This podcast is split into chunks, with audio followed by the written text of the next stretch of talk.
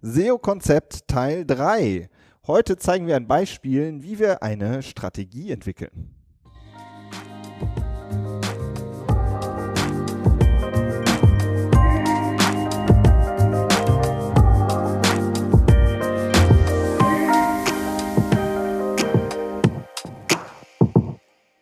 Herzlich willkommen zum Content Performance Podcast, der Online-Marketing-Podcast für Fortgeschrittene. Wir sind Fabian Jeckert und Benjamin O'Daniel und wir sprechen darüber, wie Unternehmen mit ihrem Content Suchmaschinen und Besucher überzeugen. Hallo Fabian. Hallo Benjamin. Wir sind im dritten Teil unserer kleinen Serie schon angekommen. Mhm. Ja, wir beschreiben ja, wie eine Konzeptionsphase aussieht. Also alles, was so ähm, aus unserer Sicht in so einer Konzeption drinsteckt, vom Audit über die Strategie bis zum Umsetzungsplan. Ja, also praktisch die Gedanken, die man sich macht, bevor man mit der großen Arbeit anfängt. Ja, genau. Also damit die Arbeit auch nicht zu groß wird. Ne? Wir sind ja alles faule Leute und wollen nicht an falschen Stellen arbeiten.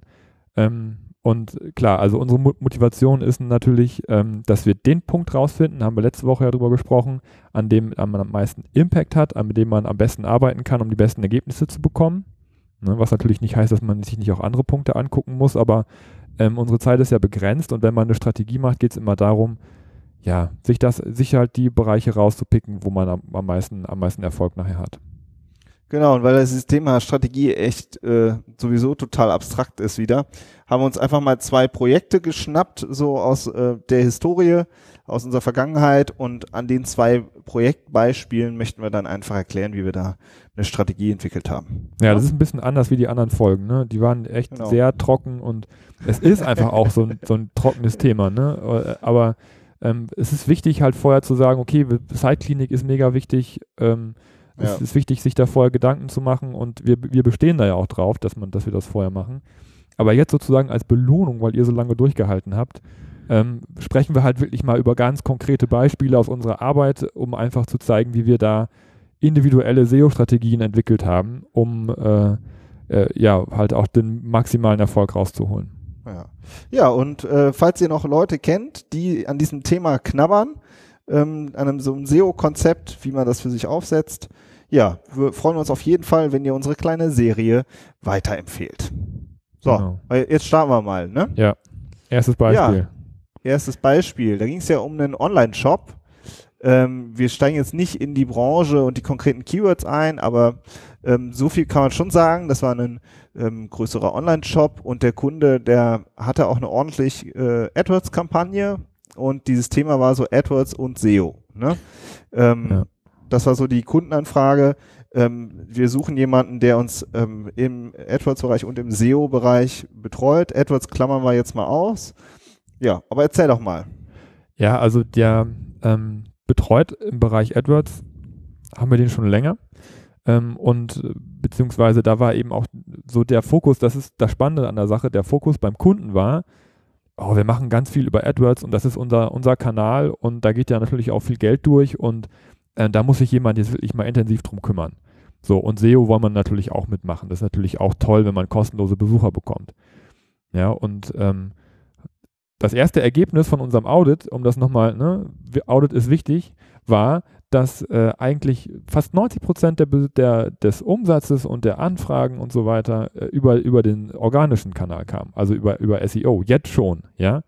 Das heißt, der, der ähm, AdWords-Kanal oder Google Ads, wie es mittlerweile heißt, ähm, der, der war zwar wichtig, da kamen natürlich messbar auch Anfragen rüber, äh, aber der, der, der Kunde hatte einen, schon ein total tolles SEO-Ranking und aus den Analysen kam eben heraus, dass das eigentlich sein Kanal war. Das, waren so, das ist so ein äh, Attributionsmodell, ne? Oder wenn man so sich überlegt, über welche Kanäle kommen denn die Abschlüsse? Ja, genau, das konnte man in Analytics ziemlich gut sehen. Ähm, also wenn man sich da die äh, Besucherquellen angeguckt hat, dann ähm, hat man also zum ersten Mal gesehen, dass über den Paid-Kanal gar nicht so viel kam.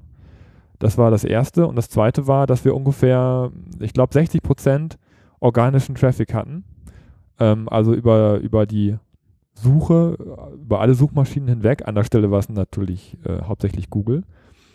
Aber wenn man sich das, das Attributionsmodell angeguckt hat, beziehungsweise den, bei Analytics heißt es Multi-Channel-Trichter, das heißt, ähm, man schaut sich an, alle Besucher, die mehr als einmal auf der Seite waren. Ja, dann guckt man, wo kam denn derjenige her ähm, auf seinen Touchpoints. Also ne, zum Beispiel, du siehst irgendwas in einer, ähm, in, auf einem Banner auf einer Webseite zum, zum ersten Mal und klickst auf, auf den Banner. Beim zweiten Mal äh, suchst du nach irgendwas, klickst dann auf das Suchergebnis, organisch oder bezahlt. Und beim dritten Mal hast du den Lesezeichen gespeichert und klickst nur auf das Lesezeichen. Das nennt man dann Direktaufruf. Ähm, und das kann man sich eben auch in Analytics anzeigen lassen. Ähm, was, was ich dann, dann gemacht habe, ist, dass ich äh, mir rausgeguckt habe, wie oft war denn der organische Kanal beteiligt an Abschlüssen.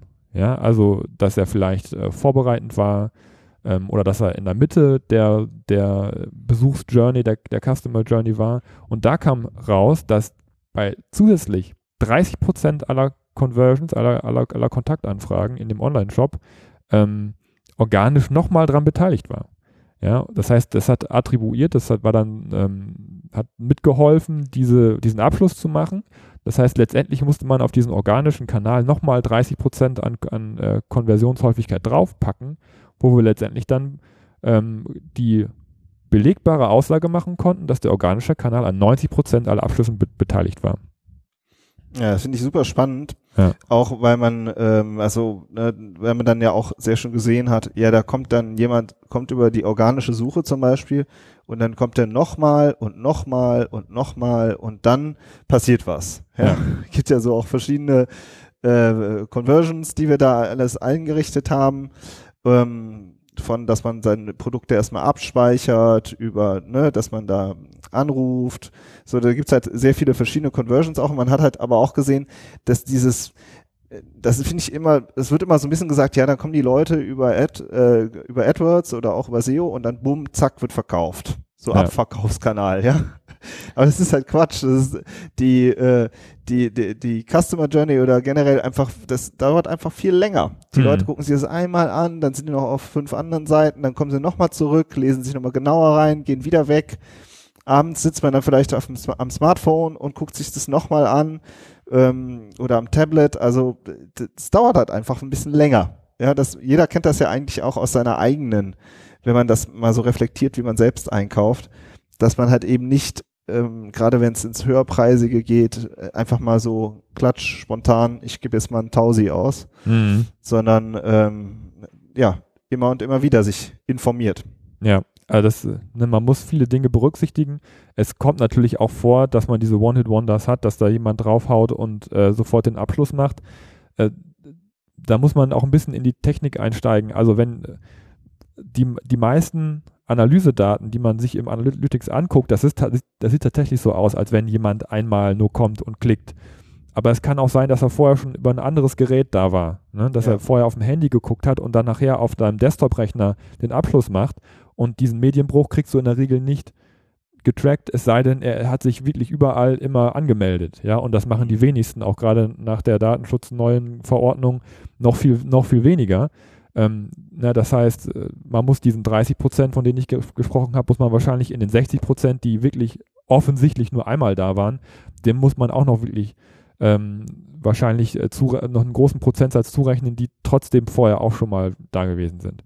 Mhm. Und wo dann eben SEO dann der letzte Kanal war, sozusagen, vor dem Abschluss. Das ist das eine. Und das andere ist, ähm, also ich habe selten mal ein Beispiel gesehen, wo man dieses Attributions- Modell so äh, offensichtlich auch mal gesehen hat, ne, wo man wirklich auch dann aus den Zahlen sich rausziehen konnte, dass sehr, sehr viele Leute vorbereitend auf der Seite schon mal waren. Und darum ist das Thema, Beispiel auch so spannend.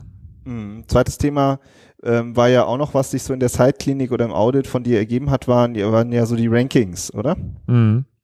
Genau, ich habe dann natürlich im zweiten Schritt, wo ich gesehen habe, dass der SEO-Kanal so stark ist, natürlich direkt geguckt, ja, was sind denn die Keywords, ähm, gut, ich wusste schon viel aus der AdWords-Kampagne, aber ähm, wie steht denn die Seite da? Sind die überall schon auf Platz 1, wenn die so viel organischen Traffic haben? Und da, da, kam raus, dass eben für sehr, sehr viele Begriffe die Seite so Chancen-Rankings hatte, so nennt man das. Ähm, das heißt, äh, dass man für sehr starke Keywords, die ein hohes Suchvolumen haben, so zwischen Platz 4 und Platz 20, sag ich mal, steht. Das heißt, dass man gar nicht mehr so viel machen muss, um in Bereiche zu kommen, wo man dann halt nochmal richtig viel Traffic abgreifen kann. Weil der Traffic natürlich auch, oder die, die, die Klickrate im Suchergebnis sinkt natürlich rapide ab, je weiter man auf der ersten Seite unten steht. Ne? Also ähm, wenn man ich dir da jetzt widersprechen würde, dass man da gar nicht mehr so viel tun muss, weil äh, die ersten in die Top 3 reinzukommen, das ist eigentlich immer die richtige Arbeit, oder? ja, okay, also, es war vielleicht einfach nur jetzt ein bisschen aus meinem jugendlichen Leichtsinn gesagt. Äh, von Platz 20 auf Platz 18 zu kommen, ist wahrscheinlich einfacher als von Platz 4 auf Platz 3 zu kommen. So. Damit wollte ich eher sagen, dass man, dass man wahrscheinlich eher Der jetzt keine neue Seite ne? anlegen muss und, genau. äh, und komplett neu den Content produzieren, sondern dass es eher halt um diese, um diese Optimierungssachen geht, um die iterativen, mhm. an denen wir auch oft arbeiten. dass man teilweise, die, dass man die Rankings natürlich schon URLs zuordnen kann, die vielleicht auch schon, auch schon verlinkt sind, die intern auch schon verlinkt sind. Also das ist so ein bisschen Grundbasisarbeit. Ist schon viel da gewesen. Ist dann schon einfach, da, ne? das meine ich damit. Ja. Ne? Dass es einfach ja, ja, ist, genau. äh, von Platz 4 auf Platz 1, das, da hast du recht, das ist nicht einfach. Ganz im Gegenteil. Ähm, aber man nimmt es halt auch oft als, als auch dem Kunden gegenüber, ne, um ihm zu zeigen, guck mal, so weit stehst du schon vorne. Ja, und wenn die Klickrate vielleicht in diesem Bereich, die schwankt ja je nach, je nach Branche, aber wenn man jetzt zum Beispiel auf Platz 4 ne, ne, noch eine Klickrate von 5% hat, das heißt von 100 Leuten, die das bei Google eingeben, klicken vielleicht noch vier Leute, noch, ähm, noch ähm, was habe ich jetzt gesagt, 5%? 5, 5 Leute dann klicken noch fünf Leute auf das Ergebnis, wenn man jetzt auf Platz 1 kommt und dann hat man vielleicht von 60 Prozent eine Klickrate. Das heißt, man, man, man springt von 5 auf 60 Leute, die dann auf das Ergebnis klicken, obwohl das jetzt gar nicht erstmal so groß aussieht. Ne? Aber das ist natürlich ein Riesenhebel, den man hat. Wenn man nur in Anführungsstrichen von Platz 4 auf Platz 1 kommt, dann ist das nat natürlich ein großer Ansatzpunkt, den man in einem SEO-Konzept SEO oder in einer SEO-Strategie auf jeden Fall mit aufnehmen muss als Arbeit und das ist dann natürlich Content-Arbeit, ne? Also, die man ja, da leisten muss. Da blinkt dann unser Slack-Kanal. Ja. Guck mal hier. guck, guck, mal da. Klick, klick, klick, klick. Und dann haust du die Links durch und sagst, guck mal, guck dir das mal an und mach mal dir, mach dir mal Gedanken. Ja, in dem Fall habe ich mir die Landingpages angeguckt und da war halt dieser typische ähm, eingekaufte Content, der so, ähm, ich sag mal, so im Wikipedia-Stil, ja, so, also eher so äh, nüchtern beschreibend, auch oft keine richtige Überschrift. Also einfach nur so, ja, es ist eigentlich, ein, es waren klassische SEO-Texte, interessanterweise sogar auf den Landing-Pages, wo ja auch die AdWords äh, Kampagne drauf lief. Ein Wunder, und, dass es eh so gut gelaufen ist bis dahin. Ja, ne? genau. Und ja. da habe ich halt, da, da guckt man drauf und denkt sich direkt, ja, okay, da können wir emotionaler testen, wir äh, emotionaler texten, wir können knackige Headlines machen, wir können äh, äh, zackige Einstiege schreiben, die mehr reinziehen. Ja, wir können persönlich den Kunden ansprechen. Auch dass die eigentlichen äh, Stärken des Online-Shops, der hatte so einfach wirklich einen sehr guten Service und hatte eine Preisgarantie. Das kam alles überhaupt nicht richtig raus.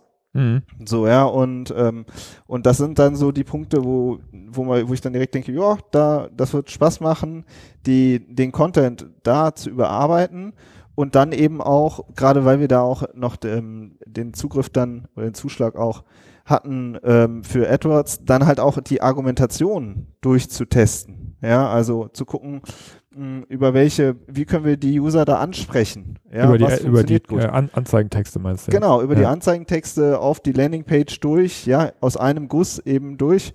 Ja, und das war so, da haben wir halt eigentlich relativ schnell gesagt, okay, da brauchen wir jetzt einen Contentplan für unseren High Performance Content und haben dann halt direkt gesagt, okay, so das erste halbe Jahr haben wir jetzt dann auch noch diskutiert, über welche Seiten, welche Seiten wir uns zuerst kümmern, wo wir das größte Potenzial sehen.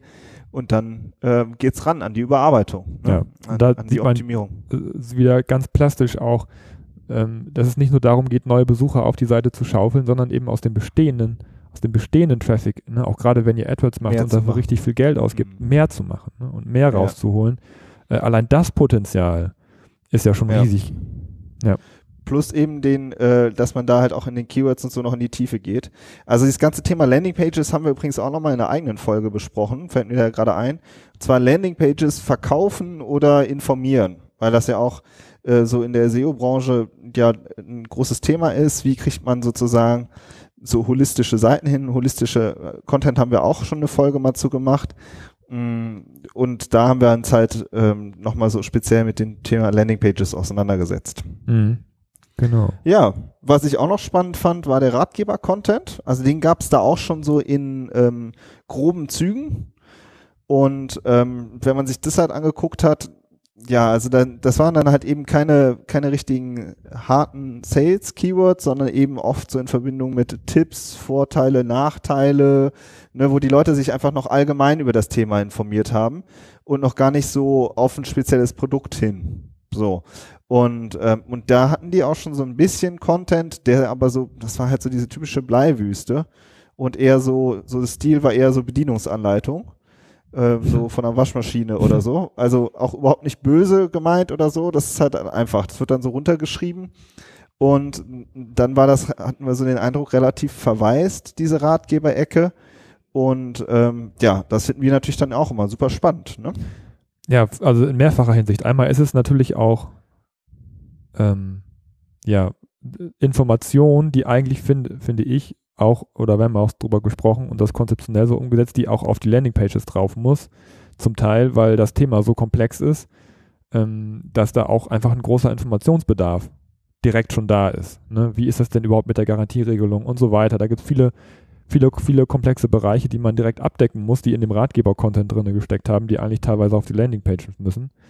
Das ist das eine. Das andere ist, ich habe ja, wir haben ja schon äh, über die Attribution gesprochen das ist natürlich auch vorbereitender Content. Ne? Das ist natürlich auch Content, der, der äh, im Vorfeld der Customer Journey schon mal Vertrauen aufbauen kann, wenn man den gut umgesetzt hat, wenn man von, von, von vornherein eben gut informiert und tolle Informationen bringt und den Kunden aufklärt, ganz unabhängig davon, ob er was kauft oder nicht, ist die Gefahr natürlich groß, dass er direkt sich schon Lesezeichen auf diesen Content setzt oder auf das Portal oder auf den Shop um dann nachher, wenn er die Kaufentscheidung trifft, an einen nochmal zu denken oder direkt äh, einen Direktzugriff zu machen. Und das sehen wir ja in den Zahlen, dass es bei dem Kunden da direkt auch schon funktioniert hat. Ja. Da haben wir auch nochmal, finde ich eigentlich, ist so eigentlich eine meiner Lieblingsfolgen, und zwar Suchintention, was wollen die User? Da haben wir mal ein Beispiel erfunden, und zwar das Thema, äh, was heißt erfunden, ein, ein, und zwar das Thema Heckenschere.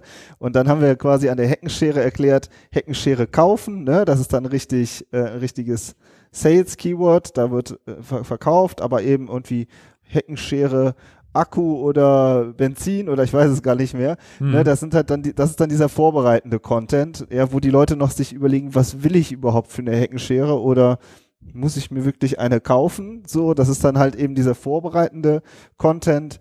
Während nach hinten raus geht es dann wirklich um eine ganz spezielle ähm, Heckenschere von einer bestimmten Marke oder einem bestimmten Hersteller wo die Leute natürlich dann, sage ich mal, da haben sie die Entscheidung schon getroffen. So, ne? Und diese, diese Customer Journey oder diese, diese verschiedenen Keywords, die erklären wir da in dieser äh, Episode nochmal. Suchintention. Mhm. Was wollen die User? Also persönlich meine Lieblingsfolge. Äh, das glaube ich. Kann sein, dass es daran Thema. liegt, dass ja. wir daran, dass es daran liegt, dass wir mit unseren Heckenscheren unterwegs sind im Garten. Genau. Gut, okay. Ja, das ist so ein bisschen dieses, dieser äh, Online-Shop gewesen. Ne? Also aus der Site-Klinik mhm. heraus den, den SEO-Fokus erkennen, äh, die Keywords sich angucken, dann die Chancen-Rankings oder äh, Chancenpositionen erkennen und daraus dann eben ein Content-Konzept für die Landing-Pages und für den Ratgeber-Content entwickeln. So. Genau. Und das ja. ist, ist natürlich jetzt auch erstmal nur unser Schwerpunkt jetzt an dem Kunden gewesen. Da sind natürlich noch viele andere Aspekte wichtig ähm, die man in, einem, in einer SEO-Strategie berücksichtigen ja. muss. Ne? Es geht jetzt hier nicht nur darum, ähm, an den Chancen-Keywords rumzuschwurbeln. Es geht natürlich auch darum, hast du ja schon gesagt, neue Keywords auch zu entdecken, den Longtail anzugreifen, ähm, nochmal eine komplette Recherche dazu machen. Ähm, ja. Ja, wir haben auch direkt über Informationsarchitektur ja, auf der Seite ja, geredet, ja. ne? Interne Verlinkung, die Call to Actions haben wir auch direkt so, mh, hm, aber das sind dann so Sachen, die schreiben wir uns oft immer erstmal auf so eine Liste.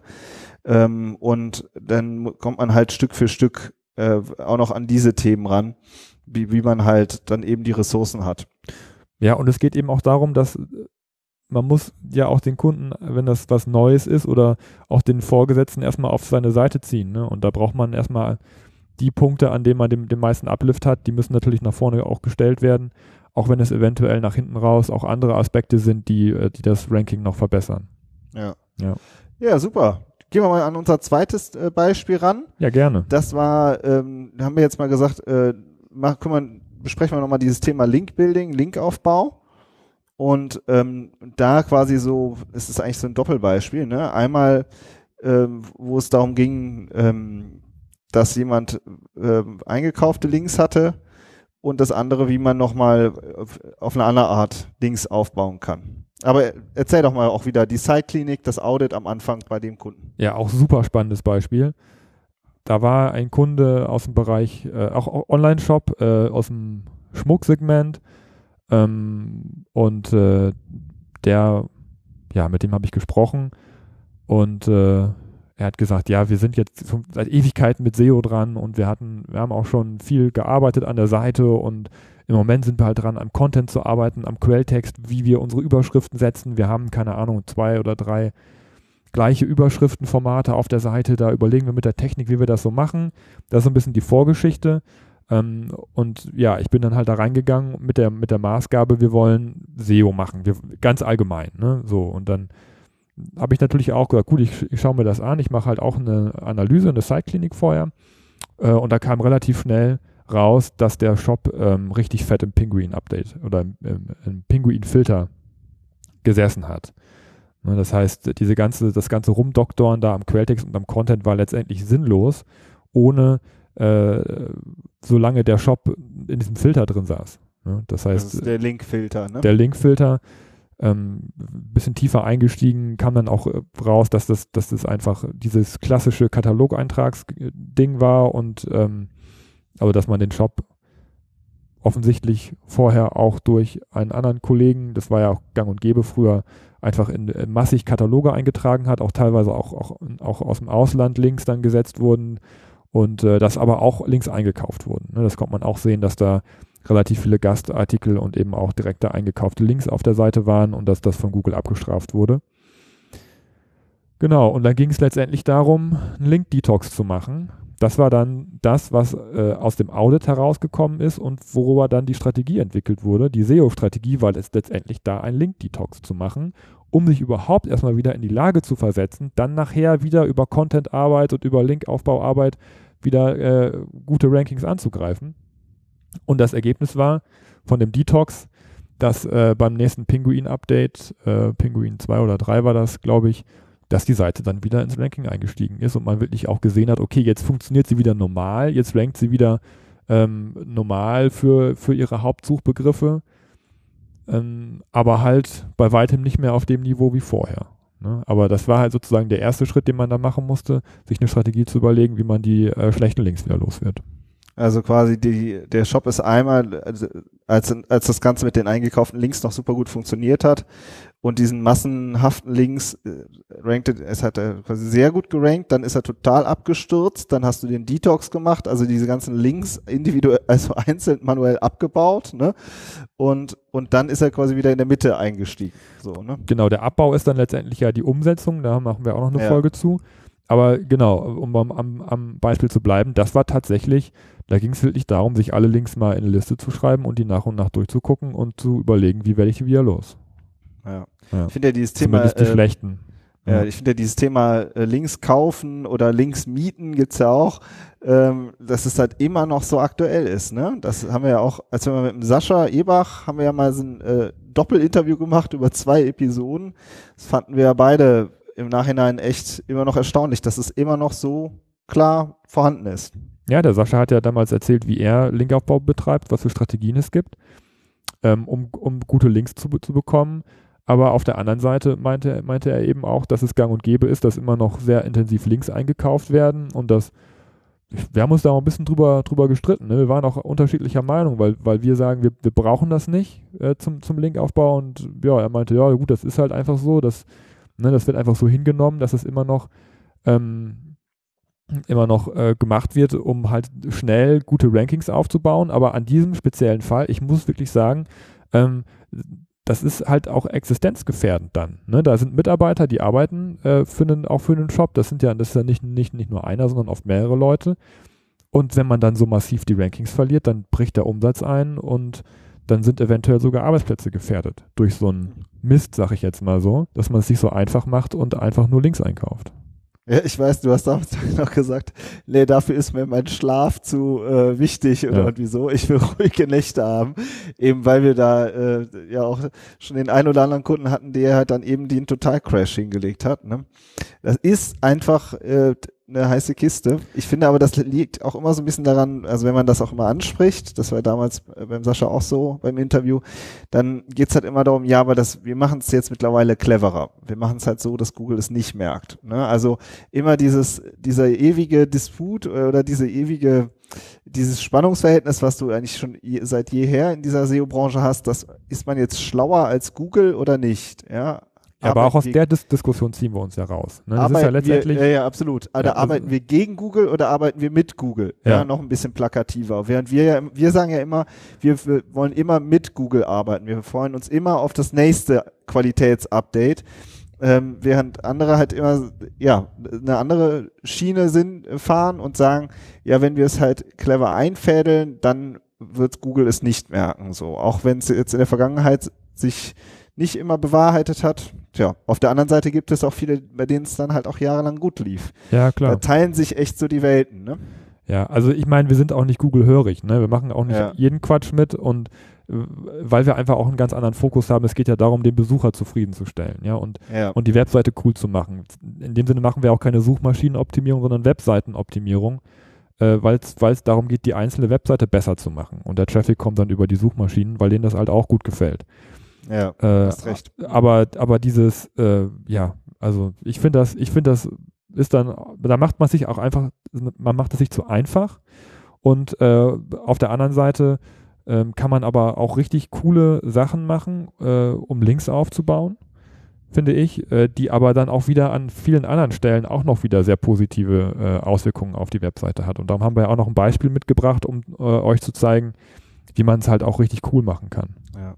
Also was wir jetzt auch relativ viel ja gemacht wird die letzten Jahre, das ist halt, ist halt dieses typische E-Book Link Building. Ja, also wir haben hier jetzt ein E-Book produziert, kannst du darauf mal verlinken. Hatten wir jetzt ja, ich glaube am Freitag oder jetzt vor, äh, wie ist es, vor kurzem kam wieder diese E-Mail rein. Ja, ich, wir sind hier ein Kreditportal und wir haben hier ein E-Book gemacht über Kredite. Könnt ihr bitte von eurer Kreditseite auf unsere Kreditseite verlinken? so, Genau. hm, nein. Nein. so, das ist halt Und ein Abbinder und E-Book-Welle. meine Adresse steht auch nicht in der E-Mail drin. genau. Und auf meiner Kreditseite, da ist das Impressum, äh, das ist so, ein, so ein eingeklebtes Bild. Genau. Und äh, das ist jetzt auch okay, ja. Also gibt's ja auch alles und ähm, kann man ja auch so machen, aber das ist halt diese E-Book-Welle, die schwappt da jetzt echt schon seit ein paar Jahren durchs, durch, äh, durch äh, die Welt, sage ich mal. Ist Man der Sascha ja auch nicht ganz unschuldig dran gewesen. Ne? ja, auf jeden Fall. Ne, Genauso war es aber mit den Infografiken. Das ist halt echt schwierig, ja. Da dann auch noch mal wirklich was zu finden, was wirklich knackig und gut ist. Ne? Also ja, und was ist knackig und gut? Erzähl doch ja, mal. also genau. Ich wenn ein Beispiel jetzt, äh, was äh, was ich jetzt von äh, vor einer längeren Zeit mal eingetütet habe, das war im Reisesektor.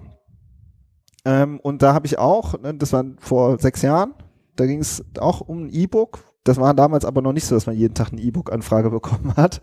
Und ähm, ja, da bin ich hingegangen und ähm, habe bei Start Next, das ist so eine Crowdfunding-Plattform, da gucke ich mich sowieso immer um und fahre da immer mal hier den mit 10 Euro oder da jemand mit 20 Euro, einfach weil es so coole Projekte sind. Auch Mhm, oft von cool. jungen Leuten. Und ähm, ja, und dann waren also vier Reisejournalisten, die sind durch Europa getourt und haben halt von unterwegs Reportagen geschrieben. Ja, und dann ähm, haben wir den, äh, haben wir die einfach mal mit ähm, 300 Euro supported, haben die sich megamäßig drüber gefreut. Die hatten halt, also auf Start Next ist oft so, unterstütze unser Projekt mit 5 Euro oder 10 Euro oder weiß ich nicht wie. Und dann sind wir da halt erstmal so als, als kleiner Sponsor reingegangen.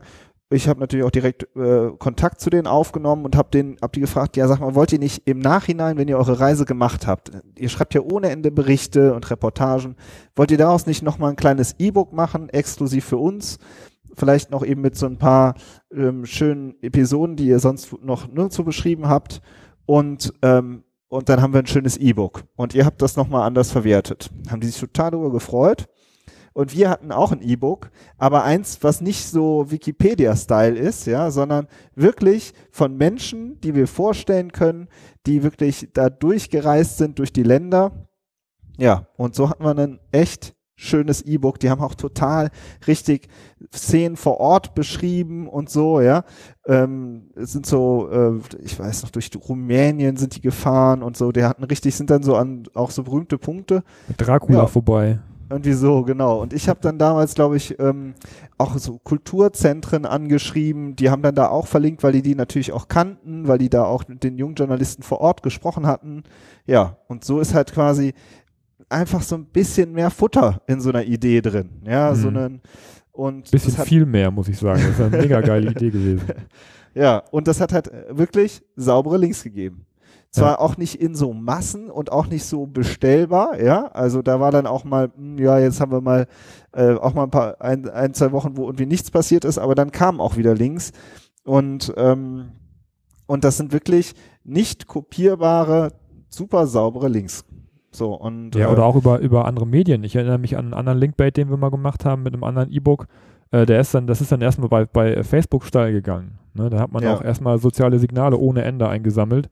Ob die jetzt was bringen oder nicht, ist, wie gesagt, ist ja erstmal, ist mal dahingestellt. Ne? Aber ähm, das ist einfach auch, da kommt man dann auf einmal auch über andere Kanäle, wenn man sowas Cooles macht, auch dann die äh, Erfolgserlebnisse. Ja, und das E-Book damals mit den Reise, mit den Reisejournalisten, das ist halt nicht, das war halt keine Auftragsarbeit im Sinne von, ja, ich hole jetzt einfach mal irgendeinen Autor und der schreibt über irgendein Thema und der Autor der interessiert sich gar nicht dafür, sondern die haben das wirklich gelebt. Die wollten durch Europa fahren und Europa kennenlernen und daraus ist dann eben so dieses E-Book danach auch entstanden.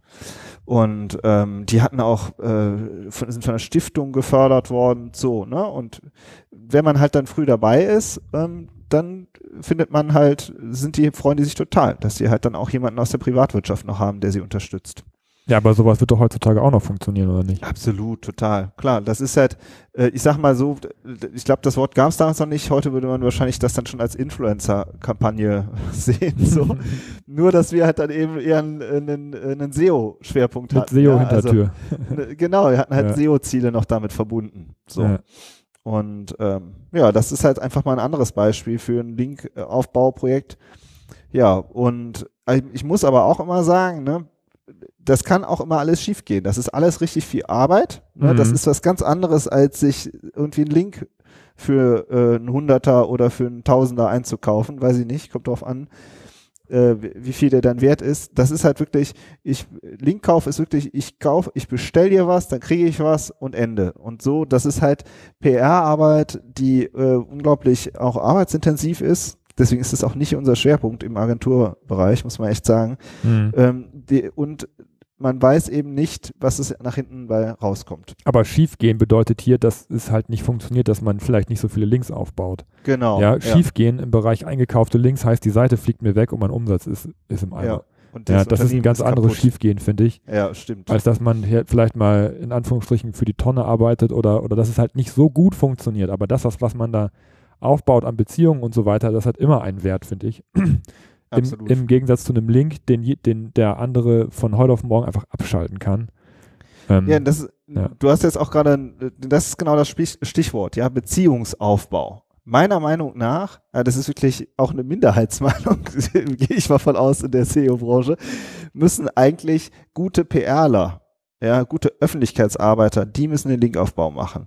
Denn die sind nämlich an Beziehungen interessiert. Und es kann auch sein, dass, äh, dass das dann erst äh, Monate oder auch Jahre später zu einem, Result, äh, zu einem Resultat führt. Ja, guter äh, Kumpel, den wir beide ja kennen, äh, auch, der ist Pressesprecher bei einem großen Verband. Der trifft sich auch mal einen, einen halben Tag mit einem Journalisten nur für ein Hintergrundgespräch. Mhm. Da gibt's keinen Artikel. Ja, da gibt's überhaupt nichts. Da gibt's nur Hintergrundinfos. Ja, und das macht er mit 10, 20, 30 äh, wichtigen Journalisten so und irgendwann kommt die Situation und dann kommt der Pitch und dann kommt auch ein guter Artikel, ja. Mhm. Und ähm, das ist halt diese Beziehungsaufbau, die fehlt halt in diesem ganzen, dieses Thema Beziehungsaufbau, das fehlt halt, ja, beim Link-Building finde ich immer noch total. So und äh, deswegen sind diese, ist dieses Thema Linkkauf und Linkmiete und whatever eben immer noch so stark. Ja. Ja, also. Na gut, aber da ist die Strategie, ne, um das nochmal wieder ein bisschen zurück aufs Thema zu ziehen, eine, eine ganz andere gewesen. Ne? Ja. Also das ist auch SEO gewesen. Es ging auch darum, besseres Ranking zu bekommen über, über Linkaufbau, beziehungsweise umgemünzt auf den äh, Online-Shop, der jetzt die Penalty hatte. Es wäre für den ja auch äh, eine Möglichkeit gewesen, dann im Nachgang, wenn nach der Penalty auch wieder Links aufzubauen. Das wäre dann sozusagen Absolut, der zweite ja. Teil, der, die zweite Iteration der SEO-Strategie wäre dann gewesen, zum Beispiel über ein richtig cooles E-Book oder über irgendwas anderes, über, über in, in Influencer an der Stelle vielleicht, Links einzu, äh, aufzubauen. Hätte ich was Ja. einzukaufen gesagt. Links aufzubauen natürlich. Organisch, ja. Genau, ne? freiwillig. Ja. Wobei das Influ Thema Influencer-Marketing, ohne jetzt total abzuschweifen, das sieht man ja auch den totalen Overkill. Ja, dann sitzt da halt irgendein so ein Influencer in der Badewanne und hat Beefies um sich rum. Ja, wo man sagt, ey, Wo hast du das denn gesehen? Badewanne, Beefies, gibt's so Perlen des Influencer-Marketings. Gibt's so eine Okay. schöne Facebook-Gruppe, die immer den größten Influencer-Mist Oh, auf der. Welt teilen. Das ist so mein äh, Fun, äh, meine Portion Spaß am Mittag. Ja, wir haben da aber auch noch mal ein ganz anderes Praxisbeispiel, haben wir auch mal vorgestellt. Link auf Praxisbeispiel Linkaufbau ist die Folge auch relativ am Anfang unserer Podcaster-Karriere. Da haben wir das ganze Thema auch nochmal besprochen anhand von einem Tool, das wir entwickelt haben und darauf dann eine PR-Aktion gemacht haben. Also wer sich da nochmal so für diese Strategie, äh, für diese Themen interessiert, der kann da auch nochmal reingehen. Wichtig ist, dass es halt immer irgendwie eine kreative Idee dahinter ist, ne? Also Ja. finde ich. Absolut. Und man muss halt wirklich äh, klar Schiff haben. Ne? Also wie gesagt, wenn du dann äh, sagst, ja, wir haben ja aber hier immer noch unsere ganzen eingekauften Links und das wollen wir auch noch weitermachen, dann wird es halt einfach schwierig. Bei Ja. den E-Books Anfragen finde ich übrigens auch total interessant. Das hat sich dann auch schon gewandelt. Da gibt es dann zum Beispiel, ja, wir haben hier ein E-Book und eine Infografik und noch ein Interview. Also da wird dann sowieso noch auf den Content aufgeladen. Oder es wird halt gesagt, ja, und übrigens, wenn der Link nicht kommt, wir würden auch dafür zahlen. Genau. So. Sie Was, was kostet ein Gastartikel bei Ihnen? genau. Also ne, auf die Ebene so, ne? Ja. Und ähm, ja, ich bin mal gespannt, wie sich das noch in den nächsten Jahren weiterentwickeln wird. Ja, vielleicht hören ja ein paar unseren Podcast, vielleicht gibt es dann irgendwann auch mal wieder ein bisschen kreativere. Ja, ich weiß ja nicht. Oder es, äh, die, oder eben die, die Link-Käufer sagen ja immer noch, dass es alles sehr gut funktioniert. Ja, so ist es. Okay, das waren jetzt so ein bisschen unsere zwei Beispiele, äh, an denen wir so ein bisschen diskutiert haben. Was ich, was mir eigentlich so wichtig war oder uns wichtig war, dass wir halt äh, zeigen, wie man auch an der Side-Klinik und an einem Audit was erkennt, was bearbeitet und dann eben darauf aufsetzend, ja, äh, sich was überlegt, wie man es besser macht. Beim Genau. ersten Beispiel war es halt, waren es dann eben die Landingpages und der Ratgeber-Content, den wir dann sukzessive überarbeitet haben. Beim Thema Link-Building war das halt der Detox, also die alten Links abbauen und dann eben eine kreative Idee entwickeln ähm, für, für einen anderen Linkaufbau. Und wenn man das so individuell angeht, dann hast du halt eben auch den Erfolg später. In der Ja. Regel. Ne? Das kann man nie, nie garantieren. Aber es wird bei SEO immer gefragt, ja, was bringt das denn und so weiter. Äh, und was, was habe ich davon? Aber das, da hat man dann auch messbare Ergebnisse, äh, weil, weil man die eben auch dann ganz klar herleiten kann aus den Maßnahmen, die man vorher individuell und maßgeschneidert geplant hat. Mhm. Ja. Ja, und das sind dann eben die maßgeschneiderten Lösungen, die man halt dann, wenn man so ein SEO-Konzept haben will, auch haben sollte, drin haben sollte. Ne? Mhm. Und äh, das ist dann, ja, unsere Sichtweise. Gut, in der nächsten Folge geht's dann um die, um den Umsetzungsplan, wo wir quasi nochmal sagen, ja, wie, wie sieht denn aus unserer Sicht so ein Plan aus, um das Ganze dann äh, anzugehen? Ja, das wäre dann der letzte Teil ähm, unserer kleinen Serie. Wir hoffen, ihr hört nächste Woche wieder rein. Macht's gut und bis dann. Ciao. Tschüss.